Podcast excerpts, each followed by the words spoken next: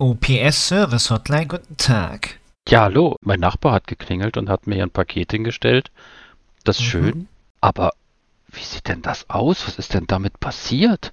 Ja, was ist denn damit passiert? Ja, also irgendwie, das sieht total ramponiert aus von außen Mhm. und es riecht so komisch. Ich habe versucht, da mal so ein bisschen aufzuschneiden und dann fing da an, so eine Soße rauszulaufen. Oho. Was haben Sie denn dazu zu sagen? Also, Äh. Ups.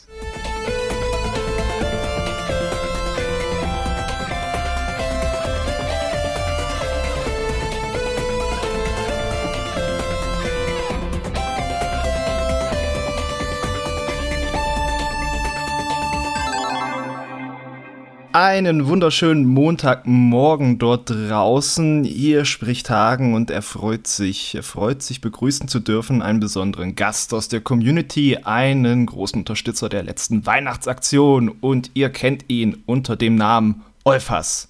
Guten Morgen. guten Morgen, Hagen. Ich freue mich mal wieder hier sein zu dürfen. Boboka Premiere, aber ich war schon mal im Woschka, den ja nicht jeder konnte. Genau, Abonnenten könnten dich äh, noch kennen, wo du mit Jörg über zum Beispiel japanische Spiele geredet hast. Und es, ist, es macht Spaß schon jetzt mit dem Olfers, denn er, er kann auch Spaß ab. und obwohl er zittert und bangt, ob seine PSVR 2 auch per UPS zu ihm findet, haben wir trotzdem diesen Gag jetzt gemacht. Und Ja. ich äh, hoffe, dass, wenn du die nachher in Empfang nimmst, dass dann, was ja während dieser Aufnahme passieren könnte, dass dann nicht Batteriesäure rausläuft. Ja, also da bin ich wirklich sehr gespannt, weil diese, äh, ich habe mir das ein bisschen angenehmer vorgestellt. Aber dadurch, dass ich gerade Urlaub habe und noch ein bisschen weggefahren bin, ist das mit dem Paketzustellen ein bisschen schwierig und UPS ist so eine besondere Dimension, die, äh, ja, kam dann zu spät wegen Wetter angeblich, ist es in, in Holland geblieben. Dann war ich aber weg, dann gab es einen Zustellungsversuch und dann wollte ich das ändern online. Aber das kannst du nur mit der Nummer, die auf der Karte steht, die in meinem Briefkasten ist. Aber ich war 500 Kilometer vom Briefkasten entfernt. Was tun? Hm. Hm. Hast du so eine Out-of-Body-Experience versucht, so ein bisschen Ja, ja. meditieren und Nee, ich war dann echt ein bisschen nervös. Da war, war ich gerade in so einem Einkaufszentrum in Berlin, als das kam. Und habe dann gedacht, ja gut, äh, habe dann später im Hotel, habe ich dann mal wirklich versucht, da anzurufen, weil ich konnte halt sehen, ja, wir stellen es noch einmal zu, wir stellen es zweimal zu, du findest alle möglichen Angaben. Und dann weißt du auch nicht, Werktage, zählen die jetzt Samstag mit oder nicht? Ich wollte halt nicht, dass die samstags nochmal zustellen, wo ich immer noch in Berlin war. Und dann verschwindet's. Aber dann habe ich halt einfach gedacht, na gut, ich rufe jetzt mal an, habe dann 15 Minuten versucht, einen Bot zu überzeugen, Ah, dem ich auch meine Nummer eingeben musste, die halt blöderweise alphanumerisch ist, also auch Buchstaben enthielt. Und das heißt, du kannst nicht über die Tastatur ein. Und immer so, habe ich das jetzt richtig verstanden? So, nein. Und dann Ah. irgendwann habe ich eine Person bekommen, die mich dann auch nicht verstanden hat. Und der habe ich auch fünfmal, glaube ich, die Nummer irgendwie. Ja. Und jetzt habe ich eine Nachricht, dass es angeblich heute kommt, ab in einer halben Stunde. Aber seitdem schicken die mir keine Mails mehr, was sie am Donnerstag quasi minütlich fast gemacht haben. Hm. Also ist sehr Ah, spannend, weil Mann. morgen bin ich wieder weg. Oh. Also wenn die heute nicht kommt, äh, wird es nochmal extra spannend. oh nein. Ich Aber wenn sie heute positiv. käme, dann hättest du ja zumindest ein bisschen was davon. Äh, eingerichtet ist sie ja schnell. Also, Genau, wenn du Zeit schon- und Muße hast. schon ein paar Dinge vorbereitet, die ich ausprobieren will. Ah, sehr schön. Okay, aber wenn es nachher klingelt, dann äh, sprichst du natürlich kurz auf. Das, das schneide ich Genau. dann raus. Das Also live miterleben, wie ich hoffentlich die Playstation bekomme. Oder das andere Paket, das gleichzeitig in der Postfiliale liegt und gleich zugestellt wird. Das ist halt, also irgendwie habe ich nichts mit den Paket. Paketen, also ganz komisch. Ah, Gut. Nee. Wunderschön, wunderschön. Also, äh, Daumen gedrückt natürlich, dass das hier klappt. Vielleicht darf ich es ja auch noch live miterleben. Genau. Und da ich dich dann schon mal da habe, Christian, möchte ich jetzt natürlich auch wissen, was hast du denn so zuletzt gespielt? Am Wochenende. Am Wochenende habe ich, ja doch, gestern war ja auch noch Wochenende. Da habe ich es tatsächlich geschafft, Hogwarts Legacy zu beenden. Oh. Äh, pünktlich bevor ich wieder losfahre und dann nochmal eine Woche dazwischen habe. ähm, ja, da habe ich, äh, das ist so ein Spiel, das hatte ich eigentlich gar nicht wirklich auf dem Schirm vorher. Ich bin jetzt nicht so der riesen Harry Potter Fan, habe die Bücher gern gelesen, aber das war es im Prinzip schon. Aber dann hat mir dann auch euer Test äh, so gut gefallen und äh, das Video war so interessant und dann habe ich, das kam ja auch erstaunlich früh für so einen großen Titel, mm, dass der Test mm. so kommt. Das ist ja auch nicht selbstverständlich heute. Ja, hat, und hat dann, sich ja auch Achso, dass das Testvideo so früh kam, genau. Ich wollte gerade sagen, hat sich ja mehrfach verschoben, das Spiel. Aber beim Testvideo, ja, die hatten da schon Zutrauen, dass es gut ist. Da war das Embargo ziemlich früh, ja. Genau, Test in Relation zur Erscheinungsdatum, meinte ich jetzt vor allen Dingen.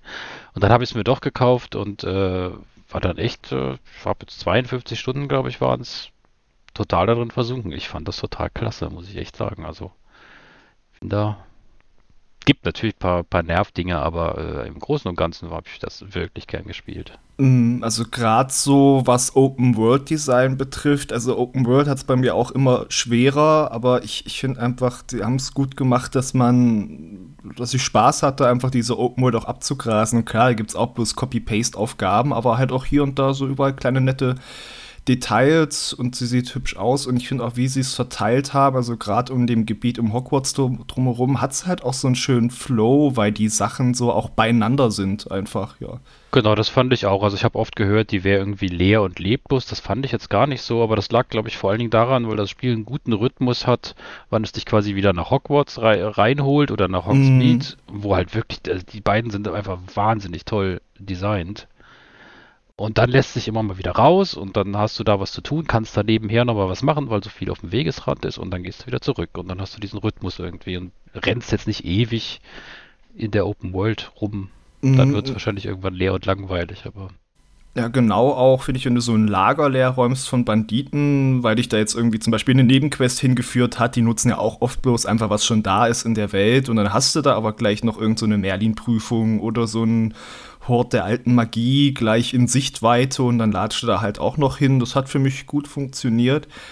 Und ich habe jetzt ja schon meinen mein guten Teil an Podcasts und Videos zu dem Spiel gemacht, aber da sind halt immer noch Sachen untergegangen, sage ich mal. Also, ähm, wo wir da beim SPV fertig waren, und das war ja nach dem Kritiker-Trio, da kam mir gleich als erstes, ach, du hast schon wieder nicht über den Sebastian geredet, dein Lieblings-NPC. Der hat ja auch mit die coolsten Quests, beziehungsweise weil er Slytherin ist, ne, das hat ja auch damit zu tun, wie man die unverzeihlichen Flüche kriegt. Und da, da wird es ja auch mal ein bisschen, ein bisschen fieser. Die ich nicht angenommen habe. Ich habe sie nicht angenommen. Es gibt eine Möglichkeit zu sagen, ich will das nicht. Mhm, dass das auch geht, ne? Auch schön. Und ich habe ja auch gemeckert über die deutsche Übersetzung wegen Mega Power Trunk, dass sie sich da äh, an den alten Spielen orientiert haben, obwohl das halt echt so von einmal von dem Feeling überhaupt nicht in die Welt passt. Und es gibt ja wirklich schlimme Sequenzen wie hier bei, bei, bei der Zaubertrankkunde, wo du dann viermal hintereinander in kurzer Folge Mega Power Trank hörst. Nee, also ich habe es auf Englisch gespielt. Das ist größtenteils wirklich toll, die, die Sprachausgabe, bis auf so ein paar Mitschüler. Da habe ich mich schon gefragt, was sie bei denen gedacht haben. So ganz quäkig sprechen irgendwie. Ja, die ja, sind noch nicht im Stimmbruch. Ja, also was ich auch ganz toll fand, waren halt wirklich die Missionen. Also in der Hauptmission, da sind so viele richtig coole Höhepunkte dabei, aber auch in der Nebenmission. Vor allen Dingen natürlich die um die drei Mitschüler, äh, der Sebastian, die, die Quest ist schon ziemlich klasse, aber auch von der Poppy, die Geschichte mit mhm. den Wilderern. Wobei die ja nur so, so, so halb Nebenquests sind, weil ich glaube, weil du ja darüber auch Sachen freischaltest, irgendwann musst du die machen, ja. Das kann gut sein. Ich habe sie sowieso immer mitgemacht, ja. Und dann gibt es auch noch Nebenmissionen, die sind natürlich oft jetzt nicht so ausgearbeitet, aber da waren auch ein paar dabei, wo ich gedacht habe, oder die Waldfee. Also das war das eine, wo ich dann, wo du dann plötzlich bald dreiviertel Stunde oder was äh, Layers of 4 Gameplay hattest und so. Ui. Das war, das war schon echt krass, also.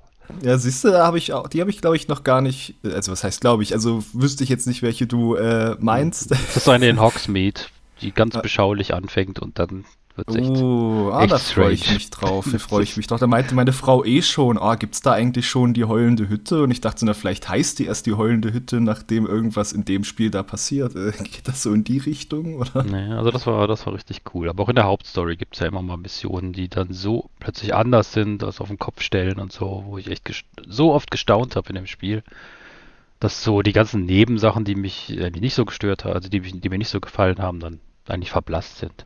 Mhm. Also das Schulleben ist halt schon sehr, das existiert quasi nicht. Du hast zwar diese ja. drei Mitschüler, aber du hast es halt kein Persona zum Beispiel. Mhm. Und ich fand halt diese, diese Itemflut, also die, die Equipmentflut halt völlig wahnsinnig, weil du, du, hast am Anfang ja überhaupt keinen Platz in den Taschen und du hast ja. ständig voll zu dem Zeitpunkt verbessert es aber wenigstens immer noch ab und zu mal deine drei Werte, die du überhaupt noch hast. Abend später wirst du, hast du zwar den Platz, du wirst immer noch zugeschmissen, brauchst aber quasi nichts mehr davon. Mm. Ist, aber, aber gut, da kann man sich mit arrangieren. Also im Großen und Ganzen, ich war da wirklich, äh, wirklich sehr von angetan. Hatte jetzt hinterher, ich glaube, 85 Prozent oder so. Jetzt hätte ich es natürlich noch losziehen können, mehr die Prüfungen, den ganzen Kram machen, aber das wäre dann jetzt eigentlich nur noch Busy Work gewesen. Für ja, auch mal einfach wissen, wenn man aufhört, man denkt, man hat das davon mitgenommen, was einen am meisten ja. interessiert, weil es nützt da jetzt irgendwie 100% draus zu machen. Aber ich fand es auch wirklich schön, einfach von der Welt, dass die nicht zu riesig ist, äh, dass wenn man so am Besen ist, gerade im Süden, du kannst ja quasi auf dem Besen vom einen Ende der Karte ans andere schauen, zumindest in der Breite, weil die ja mehr mhm. lang als breit ist, ja. Ja, also ich fand, mir hat auch die Story gut gefallen. Die, die, die braucht zwar lange, weil die halt so Stück für Stück erst kommt. Mhm. Äh, zwischendurch immer andere Sachen hast, aber ähm, äh, ich fand die äh, ziemlich interessant sogar. Also ja, hatte interessante Finale. Aspekte, aber war jetzt auch nicht, also fand ja, ich die Nebensachen dann schon besser. Also ist nicht die, die allerbeste Story, die ich hier erlebt habe, aber ich fand die schon nicht, nicht ganz blöd. Was ich ja nur noch loswerden wollte, ist, weil ich ja über die deutsche Übersetzung auch gemeckert hatte, dafür konnte ich super lachen, als man mit dem Besenverkäufer dann diesen Dialogbaum hat und da kann man ihn ja auch noch nach anderen Sachen fragen und so weiter und dann fängt er irgendwann an, dass er ein Fan ist von Eintracht Pfützensee und da musste ich sehr lachen. da weiß ich gar nicht mehr, was er auf Englisch gesagt hat. Ja, aber da, da war es eine sehr gute Übersetzung. Nicht mal Eintracht Pfützensee finde ich richtig klasse. Ach ja, und was dann als nächstes bei dir auf der Uhr steht, das hängt wahrscheinlich stark davon ab, äh, ob du endlich mal deine PSVR in Empfang nehmen darfst. Ja, also die, da werde ich auf jeden Fall ein bisschen was ausprobieren. Ich habe mir schon die Resident Evil Demo mal runtergeladen. Ich bezweifle, dass das was für mich ist. Äh, die Resident Evil Kitchen Demo war meine allererste VR-Erfahrung damals noch bei euch in der alten Redaktion. Hm. Mal bei irgendeinem Sommerfest hatten wir das, glaube ich mal. Ich weiß gar nicht, welches System das damals war.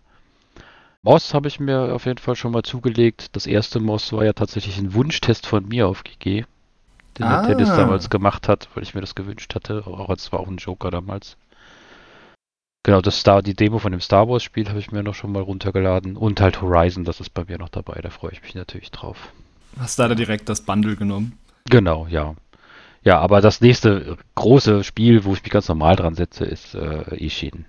Ishin. Ja, das bringt uns ja zum Thema, ne? Äh, du bist auch sehr zu haben für japanische Spiele, ne? Oder japanische ja. Kultur. Du sprichst auch Japanisch oder hast es gelernt. Ich verstehe es ganz gut, ich kann es auch ganz gut lesen, sprechen tue ich es zu selten, als dass ich äh, mich da sicher fühle. ja, genau. Aber die Yakuza-Reihe ist so echt meine allerliebste Lieblingsreihe. Bis auf diesen merkwürdigen Zombie-Ableger.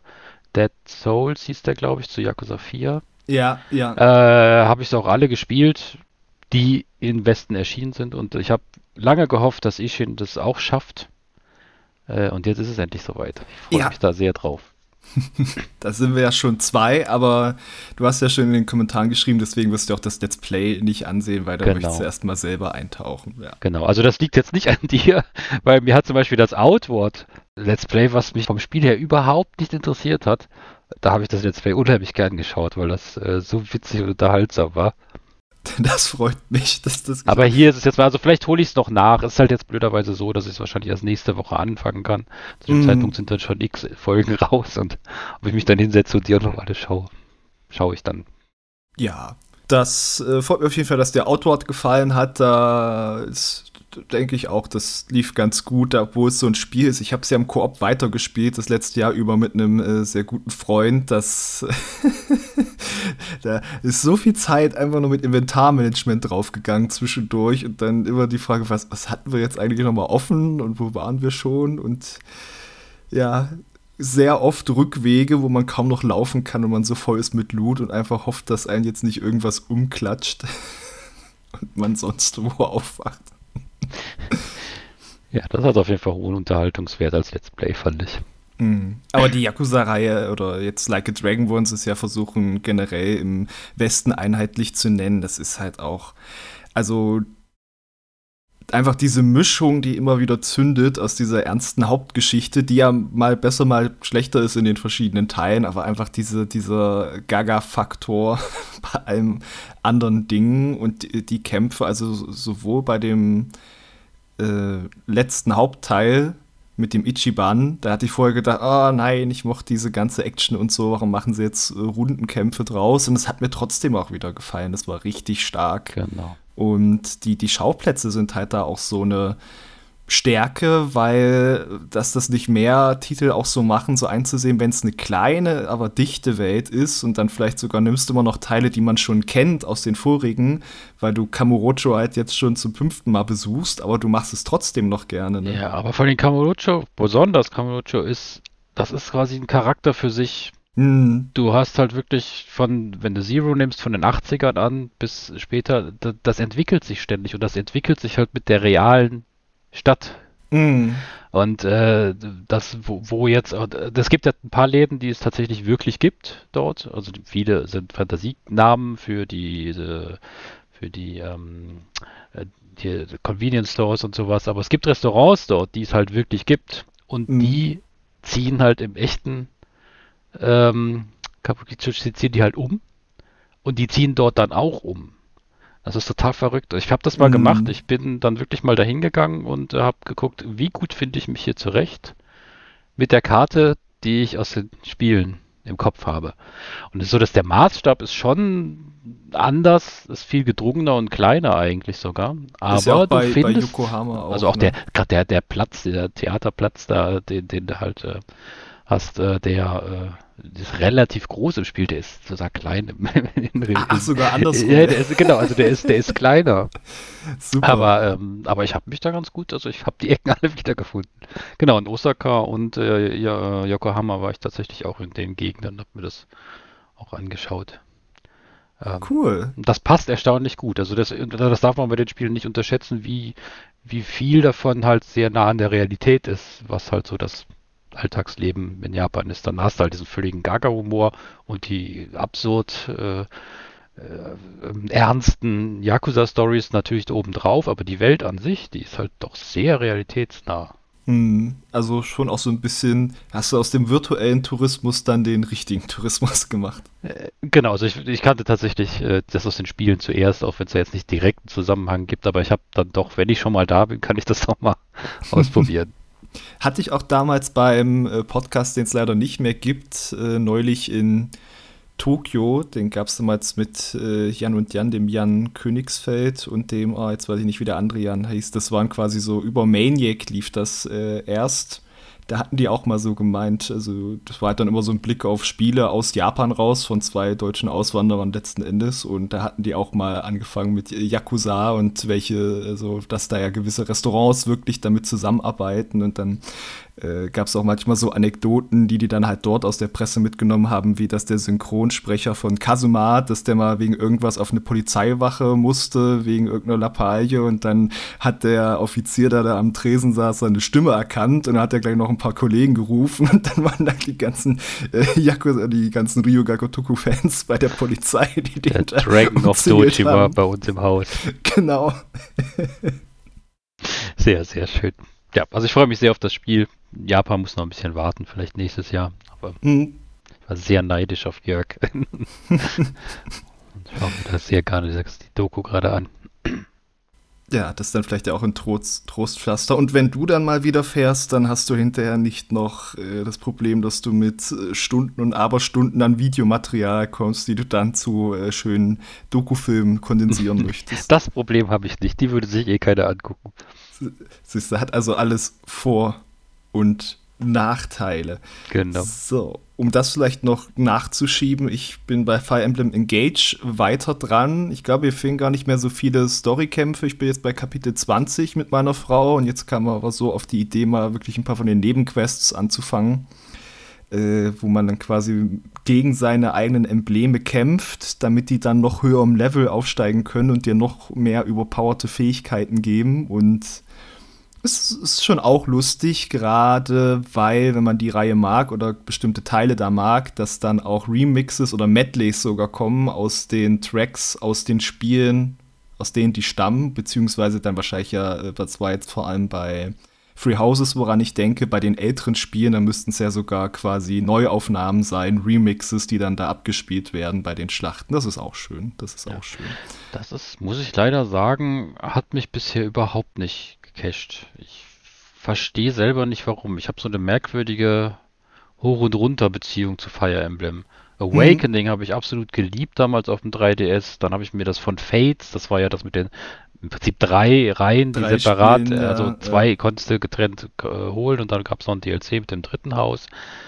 Das fand ich total schrecklich. Das war eine der größten Spiele, Spiele-Enttäuschung überhaupt. Dann Three Houses, äh, rauf und runter gespielt, fantastisch. Und Engage, ich glaube, ich habe fünf Missionen gespielt jetzt. Und dann hat es mich irgendwie, ich weiß nicht, ich habe seitdem nicht mehr angefasst. Ich hatte jetzt sogar die Switch extra mit nach Berlin genommen, weil ich dachte, vielleicht spielst du das abends mal. Hab's nicht gemacht. Keine mhm. Ahnung. Es hatte ein bisschen das Problem, dass es gleichzeitig mit Dead Space rauskam, wo ich, dachte, ich dachte, das wäre ein schöner Kontrast, aber den habe ich da gar nicht so gebraucht. Ja, also ich bin mir sicher, wenn ich mir nochmal die Zeit dafür nehme, wird mir das auch wieder gefallen, aber bisher hat es irgendwie nicht geklappt mit uns beiden. Es, es, ist ja auch ein bisschen eigen, also, also diese, diese, diese ganze Story und so weiter ist halt wirklich, oder dieses Character Design, das ist halt einfach so drüber alles. Wobei, das, das, also sowas stört mich jetzt für okay. Ich finde eher, es, vielleicht ist es so ein bisschen der Kontrast, weil sich dieses Drumherum fast ein bisschen leer anfühlt gegen das, was du halt bei, bei Free Houses hattest. Mhm, da, äh, da hatte ich aber auch ein bisschen den Eindruck ja vorher, das sieht man ja auch in meinem Meinungskasten, wobei das durchaus noch wächst mit der Zeit. Jetzt haben sie ja sogar noch irgendwas reingepatcht, äh, nachträglich, dass du quasi wie bei Free Houses den Leuten so äh, jedes Mal nach einem Kampf da im Somniel in deiner Basis einen Auftrag geben kannst damit die, damit du da zwei Leute zusammensteckst bei drei Aktivitäten. Da, also das sind halt nicht so wie damals hier äh, Unkraut und sowas, so Strafaufgaben, sondern schon ein bisschen, ne, so, so halb halb. Was ist es? Pferde, Pferde striegeln, Früchte sammeln oder schwimmen gehen. Und dann hast du da auch die bessere Chance, da schneller die Unterstützungslevel hochzumachen. Und das, sag ich mal, für mich stimmt dann wieder die Quote an Leuten, wo mich interessiert, wie die Unterstützungsgespräche ausgehen. Und für mich ist ja eigentlich der größere Spaß wirklich beim Kämpfen, weil irgendwann wird es ja auch ein bisschen leichter vom, äh, wie du durchkommst, weil ja auch Leute relativ früh ausleveln können schon. Äh, einfach wie ich die Leute so nebeneinander stelle, dass ich den Gegner besiege und dabei gleichzeitig gut die Unterstützung hochzüchte. Ja, ja, das ist, äh, mhm. ist interessant. Also da bin ich jetzt noch nicht nah genug, aber werde ich nicht vergessen, damals bei Awakening, da gab es diesen, diesen, diesen Kollegen, das war so ein Bauernjunge, ich habe jetzt gerade vergessen, wie er hieß, der war am Anfang, der konnte nichts und dann habe ich immer versucht, den immer so neben den Leuten mitzuziehen, damit mm. er ab mhm. und zu mal so draufhaut. Wie hieß denn der? Donny so hieß er, Donny, ich, genau, mit Donny. Topf und Donny war hinterher, der war zum Ende war der eine One-Man-Army, der hat dann auch irgendjemand geheiratet gehabt und war, hatte auch ein super cooles Kind irgendwie und die, und die haben dann einfach alles alleine vermöbelt, aber den da hinzubringen, das war echt großer Spaß mit sehr viel äh, Neuladen. ja, ja, das ist ja auch so ein Staple sogar von der Serie, dass du öfter halt jemanden hast, der halt super schwach anfängt und dann nach hinten raus richtig. Bei mir ist das gerade gefühlt ein bisschen die Citrin. Das ist eine der Getreuen von den äh, Adligen, die du noch kriegst, die ist eine Magierin, äh, die ist am Anfang relativ leicht aus den Latschen gekippt und äh, inzwischen one-hittet die eigentlich ihre Gegner in der Regel. Ist das die Schwester von dem einen? Kenne ich die schon? Ich habe die Namen äh, vergessen. Das, äh, das ist von dem, ich, wenn du noch im ersten Königreich bist, kennst du die eventuell nicht. Das ist in dem zweiten, in diesem Kriegerkönigreich von dem, der nicht Thronfolger ist, quasi vom kleinen Bruder. Der, der sich immer entschuldigt und sagt, äh, Entschuldigung, dass ihr es mit mir zu tun habt, obwohl der unfassbar gut ist. Dann, dann bin ich wahrscheinlich noch nicht so weit. Ja. Ja, also die Kämpfe gefallen mir schon, schon gut bisher. Ja, muss ich schon also muss ich auch sagen, die Kampfmechanik, wo ich da bei anderen Sachen meckere, das ist echt nochmal rund, was sie da reingebracht haben, so an Ideen, gerade mit dem Bruch und man hat halt dafür, dass man das nicht mehr so kleinteilig hat mit dem Fertigkeiten hochzüchten, was man denen ja beibringen musste in Free Houses, ähm, super flexibles Klassensystem letzten Endes. Also du kannst ja dann immer unterscheiden, ist es jetzt ein gepanzerter Ritter mit Axt oder mit Schwert oder mit Speer und hast du nicht gesehen. Genau. Das haben wir jetzt nämlich auch gemacht bei einer, wo wir dachten, die labert immer über ihre Wölfe oder wie sie in der Wildnis ist. Warum ist die keine Wolfsritterin? Die muss jetzt eine Wolfsritterin werden. Und dann haben wir das jetzt gemacht. Und dadurch ist die noch stärker, weil die war schon ausgemaxt mit ihren beiden Klassen. Und jetzt maxt sie aber dann noch mal quasi eine ganz neue Klasse aus. Also macht Spaß, macht Spaß. Ja, eines Tages, aber die Liste ist so lang an Sachen. Und ja, jetzt für ich glaube, Ishin jetzt, geht da zwangsweise ja. vor. Vielleicht reden wir nächstes Jahr noch mal drüber, wenn, wenn nach 23 vielleicht wieder ein bisschen schwächeres Spielejahr kommt. Genau, ja, dann kann ich vielleicht endlich mal Elden Ring spielen, was ich seit Ewigkeiten schon installiert habe, aber irgendwie. Das ja. ist halt was, da muss man sich die Zeit für nehmen können. Irgendwie. Jörg zu sehen reicht auch. Nee, nee, ich, ich will das auf jeden Fall spielen. Ich habe auch die ganzen anderen Spiele gespielt. Ja, ich, ich, da bin ich einfach ein bisschen, glaube ich, auch äh, nicht so gepolt wie ein großer Teil der Menschen da draußen. Also Elden Ring ist klasse und macht viele Sachen richtig klasse, aber einfach wie es so als Open World funktioniert für mich oder nicht funktioniert, ist echt mein am wenigsten liebstes Souls-Spiel. Das ist auch ein bisschen eine Sorge, die ich durchaus auch habe. Ähm, aber irgendwann werde ich es mal ausprobieren und dann kann ich dem Danny auch mal sagen, wie lange ich gebraucht habe. Ja. Ja, aber der Entdeckerspaß da, der ist schon auch groß und so. Also es hat unfassbar coole Ecken, aber es hat auch viel Copy-Paste dazwischen gefühlt. Ja. So. Ja. So, Olfers. Haben wir denn diese Woche Programm? Oder ist das jetzt schon rum? Ja, bevor wir zum Programm kommen, würde ich sagen, äh, die, die, Woche fängt ja erst an, aber der Podcast fängt auch erst an, gefühlt, auch wenn wir mittendrin sind. Wir haben nämlich noch die Sonntagsfrage und die lautete oh. nämlich, wollt ihr euch eine PSVR 2 anschaffen? Die Antwort von dir, die kenne ich schon.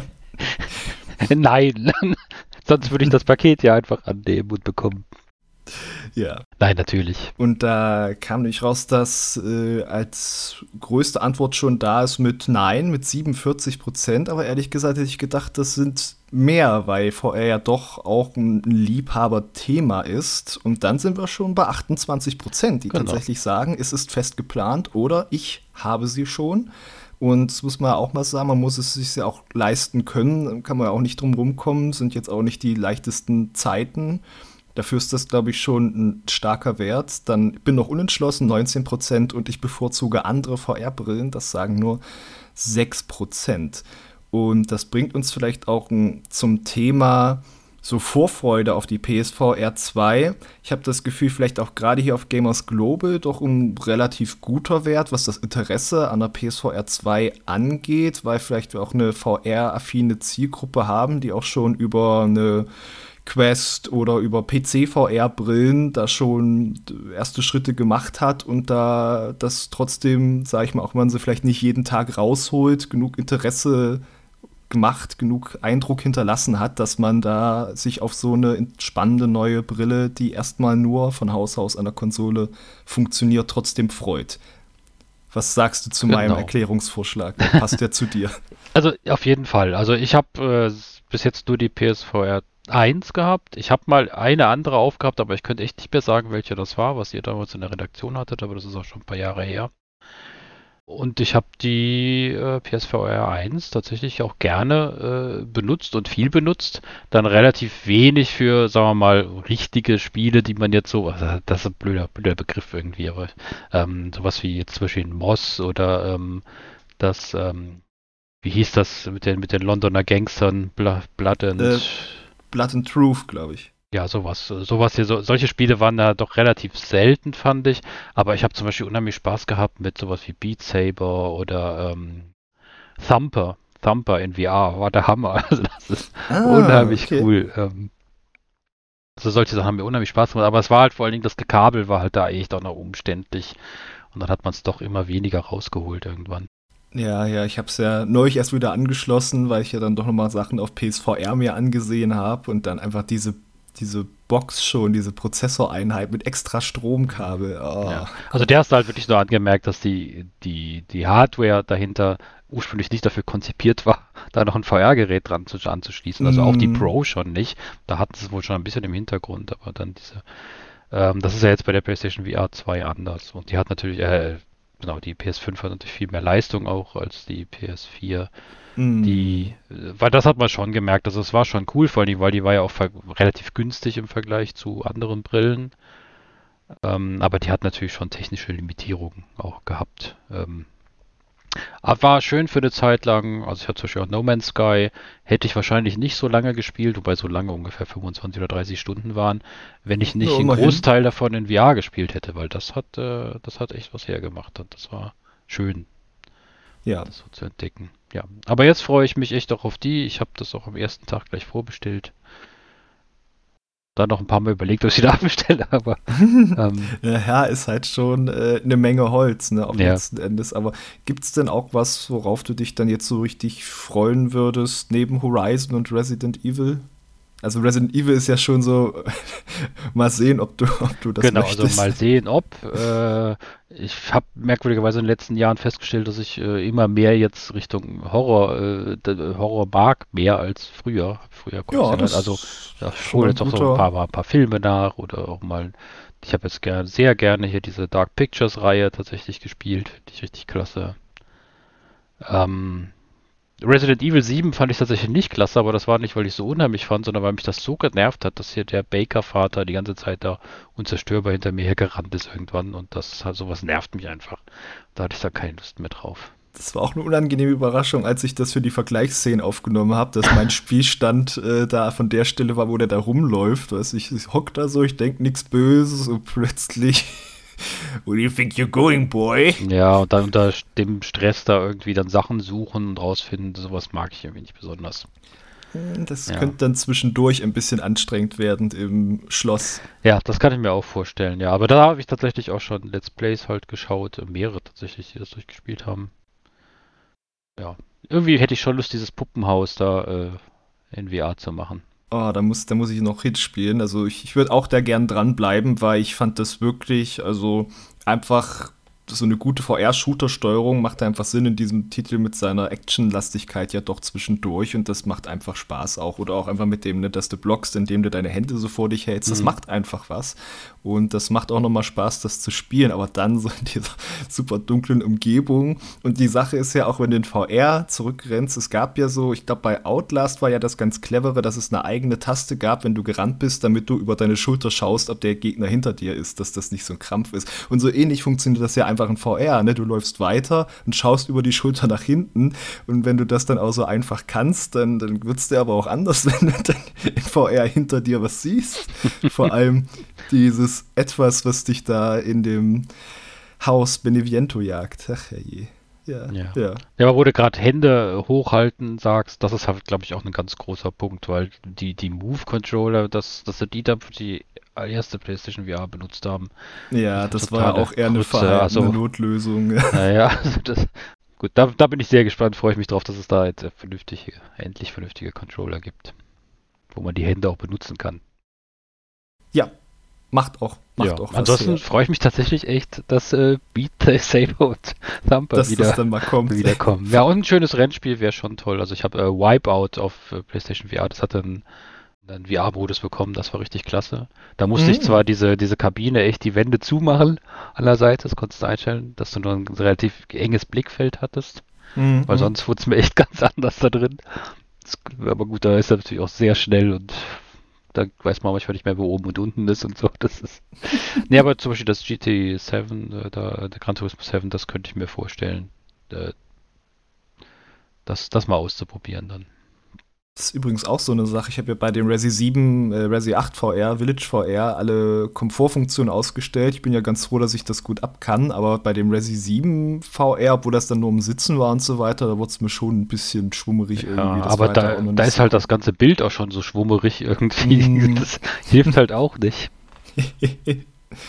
genau. Aber das war dann so quasi auch dein, äh, dein Weg vorher von vor der PSVR eine PC-VR-Brille oder wirklich nur bei uns quasi die Vive Pro oder sowas aufgehabt? Genau, also ich hatte selber nie eine äh, vor der PSVR und hatte ah. nur bei ah. euch mal, weil da hatten wir, das muss ein Grillfest im Sommer gewesen sein, glaube ich. Und dann hat, haben wir diese Reihe um, hat sich jeder mal die Kitchen-Demo angucken dürfen. es gab einiges Gekreische und so, aber das war, war unterhaltsam. Es war schon krass, wenn dann so die Hand von oben so ins Gesicht kommt. Und, mm. Ja. da gibt es auch schöne Sachen im Village. Nee, dann hoffe ich mal, langsam aber sicher werden sie kommen und dass du dann die noch ein bisschen genießen kannst, bevor du wieder auf Achse bist. Und ich bin ja auch bei denen, äh, ich hab's schon vor, also mit jedem Spiel, was ich mir dann noch anschaue für Gamers Global, wird der äh, Drang nur stärker, das auch irgendwann mal zu besitzen. Ich muss mal gucken, ob das bei mir mit dem Platz klappt. Ich muss immer vorher, glaube ich, vorher ausleihen und schauen, ob ich da, äh, ob das nicht ein Luftschloss ist, was ich baue. Und dann ist halt noch der Preis. Also bei mir ist, ich, ich habe es vor, aber ehrlich ist halt, dass, äh, dass man sich das erstmal zusammensparen muss. Ne? Ja, aber es ist für mich immer noch besser als bei meinem PC, der ist jetzt eher Mittelklasse.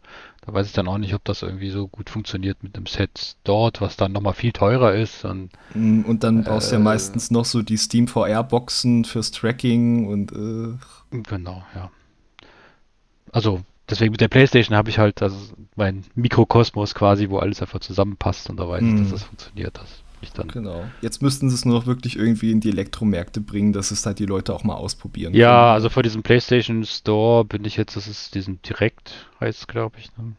Das, äh, ja, geht schon irgendwie. Aber das ist, anders wäre schöner, glaube ich. Ah, kommen wir doch dann zu schöner und zwar zu unserer Wochenvorschau auf Gamers Global. Die Woche beginnt dann zum einen mit Burtchens Bewusstseinsstrom, einer neuen Ausgabe. Und der gute Christian, der ist nach seinem Test zu neue Allianzen noch nicht fertig mit Siedler. Hat das tiefe Wunden gerissen. Wer weiß, wer weiß, das wird er uns verraten beim äh, neuen Bewusstseinsstrom. Aber ich glaube, er handelt da auch die Frage, was ist denn da quasi das Problem für die Siedler, eigentlich mal einen guten neuen Teil zu machen. Bin mal gespannt, ob er da auch so auf eingeht, auf äh, wertig jetzt so als die, den neuen Heilsbringer, sag ich mal, äh, weil er ja auch das ist halt auch die Frage. Ich, jetzt weiß ich nicht, wie, wie sehr er später bei der Reihe vorher dann noch so ähm, involviert war, aber ich sag mal, die, die ganz großen Würfe waren ja auch die Siedlerteile davor nicht mehr so unbedingt. Genau, und er hatte, aber er hatte ja auch Spellforce gemacht, ne, wenn ich mich richtig erinnere. Ähm, weil das war ja natürlich, das, das war natürlich eine, sagen wir mal, schon eine sehr ambitionierte Idee, das zu machen. Hat nicht alles so wunderbar funktioniert, aber das waren trotzdem irgendwie total faszinierende Spiele. Aber auch die, Ding, ja. auch die sind lange her. Also muss man mal schauen. Also nicht immer, wenn quasi die, die alte Garde zurückkommt, verspricht das gleich, dass es hm. noch Spiele sind, die man auch heute spielen wollte. Ich habe Siedler 2 unheimlich gern gespielt. Hat, glaube ich, meinen Rekord damals noch im Studium der hm. längsten ununterbrochenen Spielen, wo ich da am nächsten Tag eigentlich in die Uni musste. Und das waren irgendwie 26 Stunden oder sowas. Ich weiß gar nicht, wie ich das gemacht habe. Aber man war ja noch jung und das war Siedler 2 damals. Äh, das, äh, aber danach hat mich nie wieder irgendeins davon, die ich ausprobiert habe, mal gecached. Ja, aber wenn, wenn man Wikipedia trauen darf, dann ist ja auch Siedler 3 das letzte gewesen, wo er noch was mit zu tun hatte. Von daher hoffe ich mal, das ist einer dieser guten Fälle, wo alte Designer zurückkommen und nicht so ein Fall wie bei Garriott und Co. Ja, auf jeden Fall. Man hat es ja jetzt auch, manchmal funktioniert das ja auch, wie man jetzt bei Monkey Island zuletzt gesehen hat. Also ja. das war, äh, war ja auch die Sorge eher groß. Dafür gab es jetzt wie, wie war das, was war das von Ken und Roberta Williams? Wichtige äh, Person, genau, ja. wichtige Personen in der Spielehistorie kann man gar nicht klein genug sagen, äh, äh, gar nicht äh, genug loben für das, was die so gemacht haben damals, aber heute ist es einfach nicht mehr hm. das, was man unbedingt spielen möchte. Ja, damit sie dann auch noch so zur Ursuppe gegangen sind, aber die Ursuppe dann eigentlich so lassen wollten, wie sie ist und nur da die Grafik drüber legen, dann, hm, tja. Hm. Genau, aber Brötchen ist immer, immer schön, lese ich immer gerne. Freue ich äh, mich drauf. Ich, ich freue mich auch. Ich, ich tausche mich auch gerne mit ihm aus und der ist ja auch so ein bisschen verkopft wie ich. da, da genau, ich habe ihn ja auch getroffen letzten Sommer beim Grillfest. Ja, das war auch schön. Das war auch schön. Da habe ich ihn ja auch noch gequält zwischendurch, dass, dass wir so Videomoderationen annehmen. Und nach den ersten Takes sagt er irgendwann, oh, ist die Farbe von meinem Pulli eigentlich äh, schlimm, so vor dem Greenscreen? Und ich so, jetzt wo du sagst, machen wir noch mal eine Runde. äh, Sommerfeste. Ist, man muss es erlebt haben. Mhm. Dann, äh, wer auch auf dem Sommerfest war, war der gute Rüdiger Steidle. Und der meldet sich jetzt mit dem Test von ihm zu Company of Heroes 3, der auch jetzt am Montag erscheinen sollte. Da gab es ja auch die News, warum es da noch nicht vorher den Test gab wo er speziell mit einer Vision einfach Probleme hatte, wo Skripts nicht mehr ausgelöst haben, was aber vorher kein Problem war. Deswegen wollte er nicht die Kaufwarnung aussprechen und sagen, ist ja alles verbuggt und mit der neuen Version lief es dann auch wieder gut bei ihm. Aber der Rüdiger, wir hatten ja auch, wer Woschka gehört hat, darüber geredet, was sich da bei ihm beruflich geändert hat und so weiter. Und er hat auch gesagt, äh, da ist er jetzt gut eingespannt und unter der Woche äh, spielen ist schon schwierig, Tests schreiben noch schwieriger, deswegen er braucht da die Wochenenden für und deswegen freuen wir uns aber dann jetzt nach dem Wochenende über Company of Heroes 3. Genau, das ist nicht unbedingt mein Spiel, aber ich glaube, Jörg hat dann eine sehr positive Preview gemacht dazu, wenn ich mich richtig erinnere. Das hatte bei ihm einen sehr guten Eindruck gemacht, ja. Dann am Dienstag darf ich dann erzählen, was ich vor zwei Wochen in London äh, getrieben habe. Da kommt dann nämlich eine Preview von mir und ich kann euch sagen, also das war schon, das war schon äh, mein Wetter, was ich da sehen durfte. Also da freue ich mich drauf, wenn es dann kommt. So viel vorweg darf ich verraten. Was sich Ramona anschaut in einem neuen Kurztest ist Kerbal Space Program 2. Das ist ja jetzt auch in den Early Access äh, gestartet, äh, hat, glaube ich, auch schon so ein äh, geteiltes Echo tatsächlich hervorgerufen, obwohl ja dieses, ne, sich eine Rakete zusammenbauen und gucken, dass die ins All kommt und nicht vorher auseinanderbricht, dass das seine Fans vorher hatte. Ramona schaut sich dabei auch an unter, also den Early Access Release jetzt im Kurztest, auch unter der Linse, wie ist denn der Einstieg, weil den ersten hat sie auch gespielt aber da ist sie nie so ganz über den Idiotenhügel drüber, ja, sage ich ja. mal, weil es lange, lange gebraucht hat, bis da überhaupt irgendwas funktioniert und dann hat es bei ihr irgendwann die Motivation äh, absinken lassen. Ja, also ein Freund von mir ist ganz begeistert davon gewesen und dann habe ich dann doch mal mit der Demo damals ausprobiert, die fängt ja wirklich am Anfang an und ich habe mhm. keine Ahnung gehabt. Ich irgendwie, ich habe es irgendwann mal geschafft, nach in Orbit zu kommen, aber irgendwie wusste ich dann auch nicht mehr, was ich machen sollte und dann beschlossen, das ist nicht meins. Ja, von daher der jetzt die Frage, ne, hat sich das denn gebessert mit dem Spieleinstieg auch, mhm. aber auch eine andere Aspekte, die Ramona da beleuchtet beim Kurztest. Ah, es sollten dann auch am Mittwoch kommen die Fotos des Monats mit mhm. Schnappschüssen von. Und endlich wieder Hunden. ja, Molly-Fotos, die, die müssen schon dabei sein. Und was dann auch kommt, jetzt noch nicht mit äh, festem Datum, sag ich mal, aber ne, der, der Monat kommt, dann gibt es natürlich auch ein Editorial. Dann äh, kommen wir am Donnerstag zu einem Test, wo du ein Vorgespräch meintest. Da freust du dich drauf, Christian. Genau, das ist Wolong, Fallen von Dynasty. Ähm, ich bin ein großer Freund äh, von Nio, vor allen Dingen Nio 2. Nio 2 ist so mein liebstes ähm, Souls-like neben den Souls-Spielen. Habe ich unheimlich viel Zeit reingesteckt. Mhm. Das hat ja, das als Souls-like zu betiteln, ist fast ein bisschen zu einfach gedacht. Und ja, irgendwie schon. Aber das hat ja auch so ein gewisses, schon fast Diablo-eskes Element drin. Zumindest und mit dem ganzen halt, Looten und das Aufwerten. Und das so halt das, so, ein, ne? so ein Ninja Gaiden, das spielt da noch ganz stark irgendwie mit. Und äh, ich finde das total genial. Vor allem, weil der zweite Teil halt viel flexibler war mit dem, was du da alles machen konntest, als noch der erste.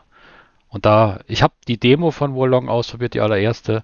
Da habe ich es noch nicht so ganz gerafft, weil da kommt jetzt äh, neue Systeme mit dieser Magie, dieser Elementarmagie noch dazu. Mm. Äh, aber da bin ich auf jeden Fall äh, bereit, mich da einzuarbeiten, wenn ich denn die ja. Zeit dazu irgendwann finde.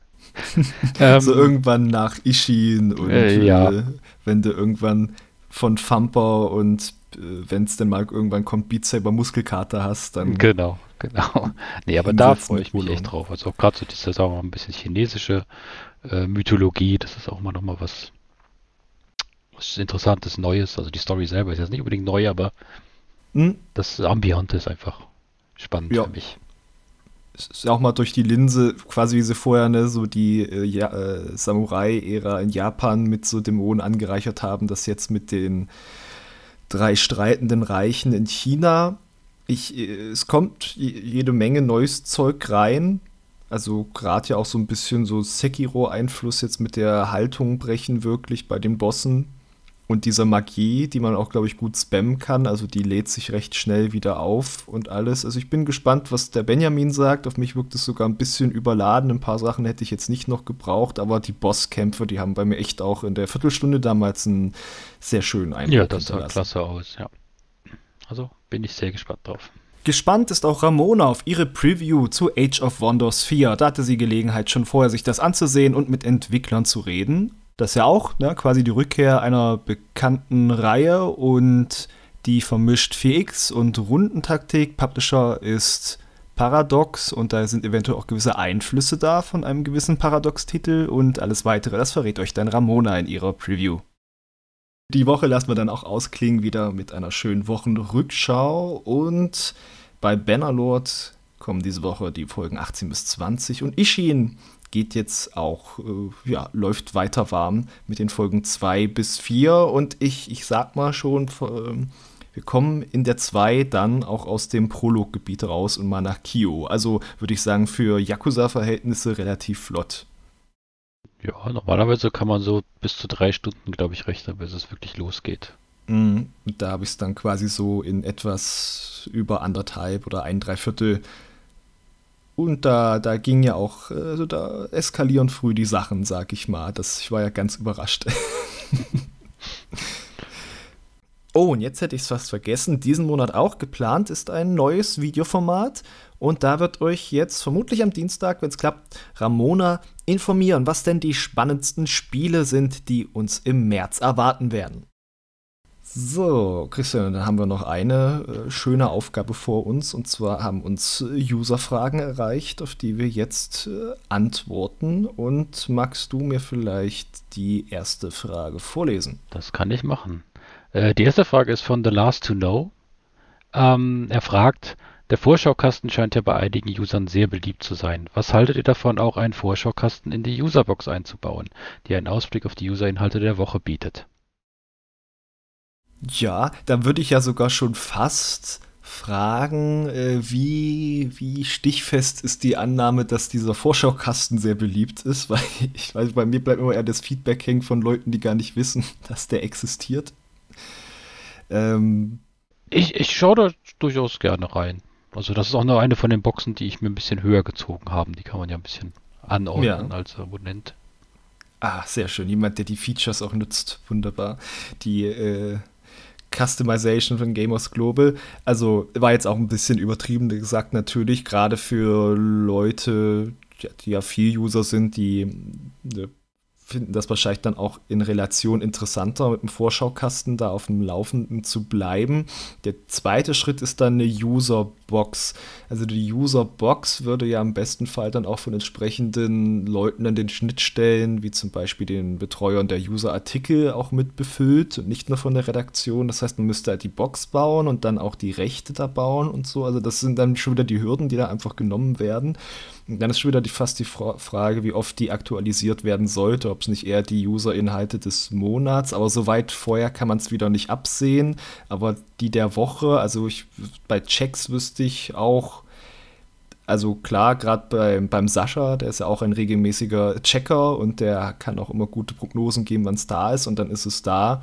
Aber bei manchen anderen Sachen, die sind da ja auch eher im, im Fluss das, das wäre halt auch ein Mehraufwand, das zu koordinieren und zu aktualisieren. Und von daher äh, trifft es jetzt, sag ich mal, nicht auf die große Begeisterung aus dem, äh, wie befüllt man das am besten und wie leicht ist es äh, oder wie groß ist die Hürde, das umzusetzen. Ja, also kann ich absolut nachvollziehen. Also, äh, ähm, aber das heißt natürlich nicht, also gerade die User-Inhalte sind natürlich auch ein ganz wichtiger Geschichte äh, auf Gamers Global. Gerade hier Last to Know, von dem lese ich ja die Checks immer unheimlich gerne, weil der so sehr gut bei den Geschmack trifft. Wie letztes Jahr zum Beispiel The Case of the Golden Idol, was so eins meiner absoluten Lieblingsspiele letztes Jahr war. Das Geniales war auch so ein Geheimtipp für Adventure-Freunde, ja, oder gerade wer sowas wie Obra Dinn mochte. Das Prinzip war ja ein bisschen ähnlich. Genau, aber das stelle ich mir eben auch vor. Das sind eben ja keine Redakteure, sondern Leute, die das in der Freizeit irgendwie nebenher machen und das irgendwie alles zu timen und dann in so eine Box aussagekräftig zu packen. Hm.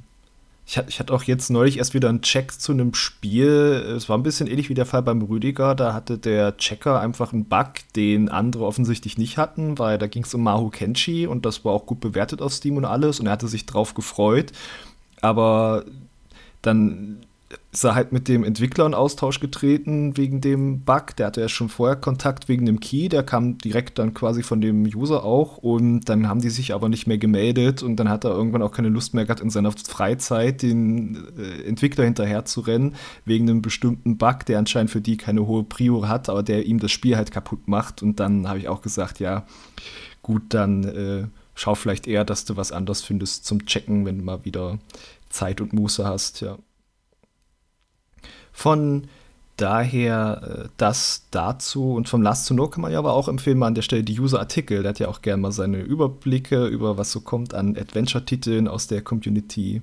Und der hat auch ein gutes Näschen für Titel. Also der schlägt gerne selber äh, Sachen vor. Nimmt nicht so oft, äh, also braucht nicht so oft Vorschläge von mir, so sage ich mal. Ah, da haben wir einige Kandidaten. Genau, nee, die, das, das, diese, diese, diese Adventure-Artikel, äh, die sind auch richtig, richtig schön. Genau. Aber da kann ich ja an der Stelle auch mal, äh, wenn ich den Sascha schon explizit gelobt habe, möchte ich auch die anderen loben. Also es macht viel Spaß mit der aktuellen Checker-Riege, da so aus dem Mix von, ich kann was vorschlagen und da findet sich schnell jemand, der es kommt und auch wie die Leute auf mich zukommen mit Ideen oder hey, wollt ihr das redaktionell abdecken? Wenn nicht, äh, biete ich mich gern an. Das macht Spaß und da kommen auch schöne Texte bei rum. Also Lob an euch, ihr Checker, weiter so. Genau. Dann magst du auch die nächste vorlesen. okay. Das ist vom DS 1979. Ähm, nachdem mittlerweile über zwei Jahre ins Land gezogen sind, wann wird auf GG endlich nicht mehr von der Next Generation bei Konsolen gesprochen, wo es doch um Xbox Series X und PS5 geht? Also, Klugscheißer-Modus Current Generation? Ich zuck jedes Mal nervös, weil ich denke, ich habe den Release von PS6 und keine Ahnung, wie MS seine nächste Konsole nennt, guter Punkt, verschlafen. ja, es ist natürlich, wenn es um Ein-Eindeutigkeit geht oder auch um korrekte Verwendung von Sachen, durchaus nicht unrichtig. Also ich denke, den Release würdest du nicht direkt verschlafen, äh, DS, sondern dann, wenn dann erstmal die Ankündigung. Ähm, ist natürlich aber auch, wie, wonach suchen die Leute und mein Eindruck wäre schon, dass es das einfach wenn es auch schlimm ist, so Next Gen als äh, Schlagwort und Suchwort immer noch funktioniert. Aber jetzt ist wahrscheinlich wirklich der Punkt, wo auch die Leute langsam in den Wohnzimmern haben und es nicht mehr Next Gen heißt, weil man erst nächstes Jahr dazu kommt, sich mal eine zu kaufen, wenn sie da ist, äh, dass man das so langsam ausfaden lassen könnte, das stimmt schon. Dann, der Hannes Hermann hat eine spannende Frage. Findest du nicht, Eufers? Ja, zu der ich allerdings nichts sagen kann, weil ich äh, soll ich dich, dich deswegen doch nochmal fragen? Vielleicht besser. Ja, okay, der Hannes Hermann fragt, habt ihr unter den Videos oder Artikeln Langläufer, die auch nach Jahren noch stetig aufgerufen werden? Wenn ja, welche? So, und das war eine spannende Anlass natürlich für mich mal in unsere äh, Analytics-Sachen reinzuschauen. Also von Gamers äh, Global her sind halt die Sachen, die da mal rausstechen, eher die Guides. Das sind alles Langläufer bei uns. Die werden halt gesucht und gefunden. Da können wir äh, froh drum sein. Was, und sonst weiß ich halt bei mir so ein paar Tests, wo ich dachte, ach, das hat ja über die Zeit was angesammelt. Äh, der, der Texttest zu Divinity 2, der ist auch irgendwie, glaube ich, in die Zehntausende über die Jahre hochgegangen. Da habe ich mich auch drüber gefreut. Das habe ich ja als Freier damals getestet. 6 Uhr morgens den Texttest fertig geschrieben. Ach ja. ja. Das war mein erster Vierseiter da und dann hat das ein wenig gedauert, länger als ich dachte. So, anyhow, äh, wenn ich wiederum auf unsere YouTube-Statistiken schaue, da wusste ich zum Beispiel schon vorher, Outward hat mich gewundert, dass das so auf seine 70 äh, oder, ach Gott, ist ja noch mehr, inzwischen 100.000 Aufrufe kommt. Äh, das war so eins, was halt stetig anscheinend wieder dann von Leuten gesucht wurde. Ich glaube, gerade hierzulande, weil es dann doch manchmal mit Gothic verglichen wurde, äh, auf, auf, einer gewissen Ebene schon Sinn macht, aber natürlich wahrscheinlich nicht, wie sich Leute das vorstellen, wenn sie denken, uh, ist das ein bisschen wie Gothic. Ähm, ansonsten Sachen, zum Thema, was mich weniger überraschend ist, ist vielleicht sowas wie das äh, Valhalla-Vergleichsvideo hier mit PS5, PS4, Xbox One, Xbox Series, weil macht klar, das war halt so ein Konsolengenerationsvergleich. Und das hat natürlich dann viel am Anfang gemacht, aber es wird immer noch viel abgerufen. Also das ist in die 300.000 hochgekommen. Kann man ja auch alles auf äh, YouTube sehen, wenn man in unserem Kanal ein bisschen rumbrowst. Man hat nur nicht so diese schöne Auflistung direkt vor der Nase. Was mich überrascht hat, ist zum einen viele Switch-Versionen, also ein Bioshock Collection, ein Diablo Collection, ein Witcher 3 auf Switch, die haben alle ordentlich, ordentlich Abrufe bekommen. Und dann äh, passt ganz gut zu dem Thema von der letzten Woche, The Forest. Deswegen, äh, als dann Ramona ankam mit äh, Sons of the Forest und dass sie das interessiert, und dann habe ich äh, geschaut, na, wie lief denn damals bei uns der Test? Und auf YouTube ist das unser zweitmeist angesehenes Video, Echt? der Test von Benjamin von 2018. Ja, äh, war auch diese Woche oder letzte Woche, diesen Monat, ich glaube, diesen Monat war es auch eins der meist angesehenen Videos, glaube ich, einfach weil die Leute eher nach Sons of the Forest gesucht haben und dann sind sie wieder bei dem Video gelandet.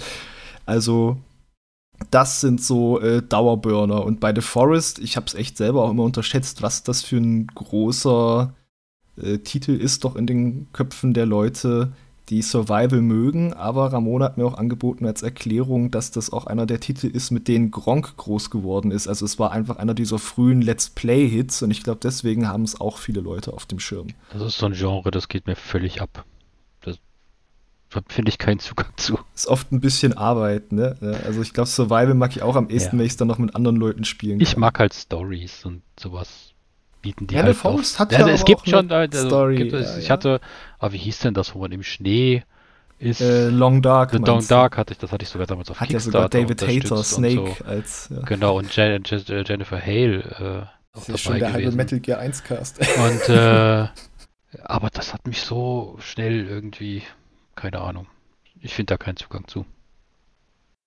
Muss ja auch nicht bei allem. Also genau. Also, Gerade heute ist ja auch das Ding, also es ist ja auch nicht umsonst so, dass bei vielen Leuten ja immer mehr, äh, die sich dann doch auf ein Genre zum Beispiel auch beschränken, was, was ihnen am allermeisten Spaß macht, dass man da ein bisschen nischig wird auch. Aber ja, also gerade The Forest, Sons of the Forest würde ich dann auch mal gucken. Da habe ich einen Freund, der wird das bestimmt ja. mit mir auch mal spielen. So ein Valheim hätte ich auch gerne mal weiter gespielt, da fehlte dann die Zeit. Also ich glaube gerade so, wenn es mit anderen Leuten zusammen ist, dann hat das auch bei mir wieder ein bisschen so Spaßfaktor. Aber ich glaube, alleine habe ich irgendeins von diesen Survival-Dingern mal wirklich lange gespielt. Das, das, geht bei mir dann eher so in eine andere Richtung. Was ich zum Beispiel sehr gern mochte, was ich auch getestet habe, war das Dead in Vinland. Das war ja aber mehr wie so ähm, Runden-Adventure-mäßig. Ne? Du klickst weiter, Runde vorbei und dann hast du halt vier Überlebende und wer kocht jetzt Wasser ab und wer geht auf die Jagd und wer erkundet weitere Sachen von der Insel, wo dann Events auslösen. Und das hatte dann auch einen sehr starken Story-Fokus, weil du dauernd neue Leute getroffen hast oder irgendwelche Götter oder einen Tyrannen auf der Insel, der dann wöchentlich Tribut von dir verlangt hat und dann wurden die Leute krank und so weiter. Ja. Mhm. Das da kenne ich nur vom Namen mehr, glaube ich. Hm. Also wenn, wenn so ein bisschen so die Idee von Survival doch verfängt bei dir und dann dürfen es auch Menüs sein, statt selbst rumzulaufen. Dead in Winland durchaus interessant, aber auch frustrierend. Also die ersten Runden, da kommst du nicht so weit. so. Dann. Der Labrador Nelson fragt die nächste Frage. Habt ihr etwas zur PC-Version von Returnal geplant? Ist seine Frage. Und da war tatsächlich das durchaus zwischendurch intern im Redaktionsplan, aber zeitlich ist es sich nicht ausgegangen. Das äh, war dann so.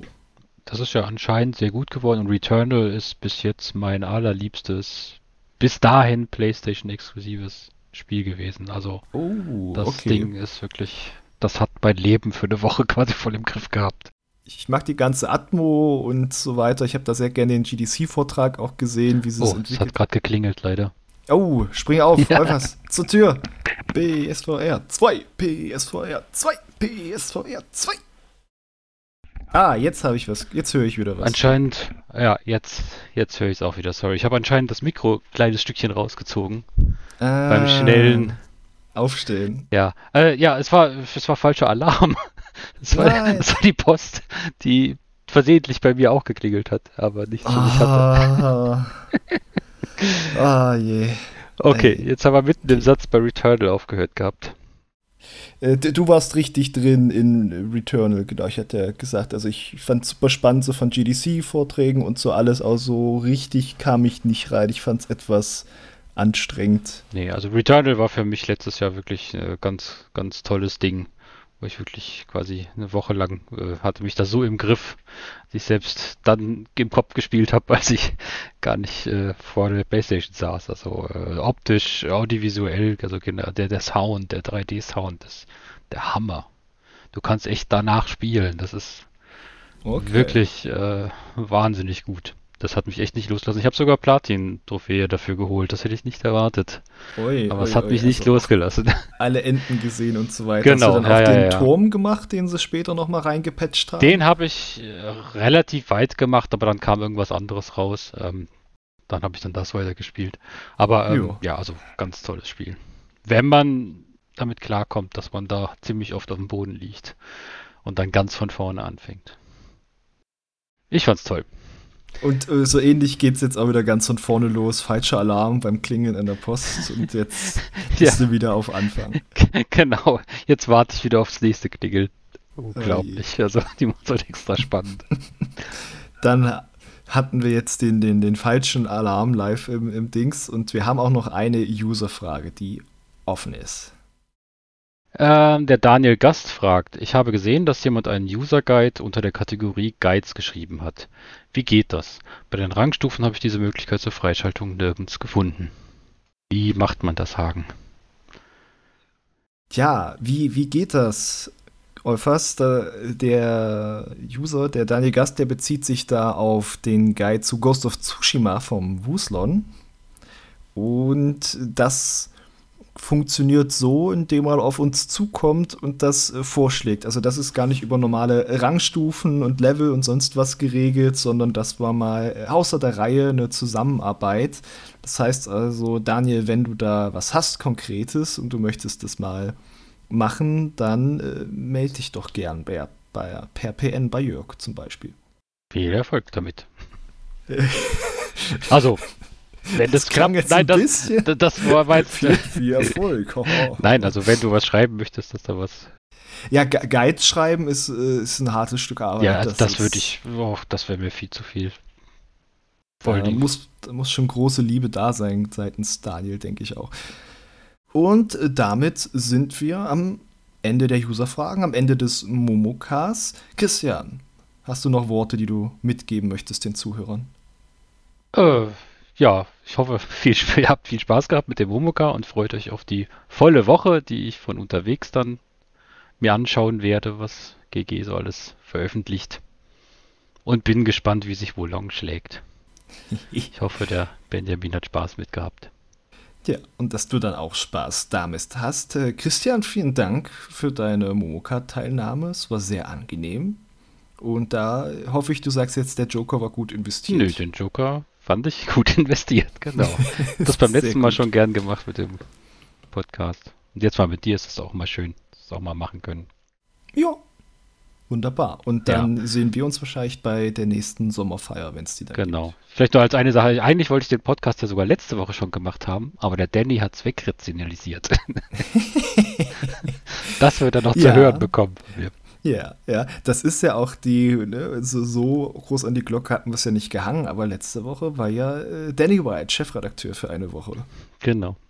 Genau.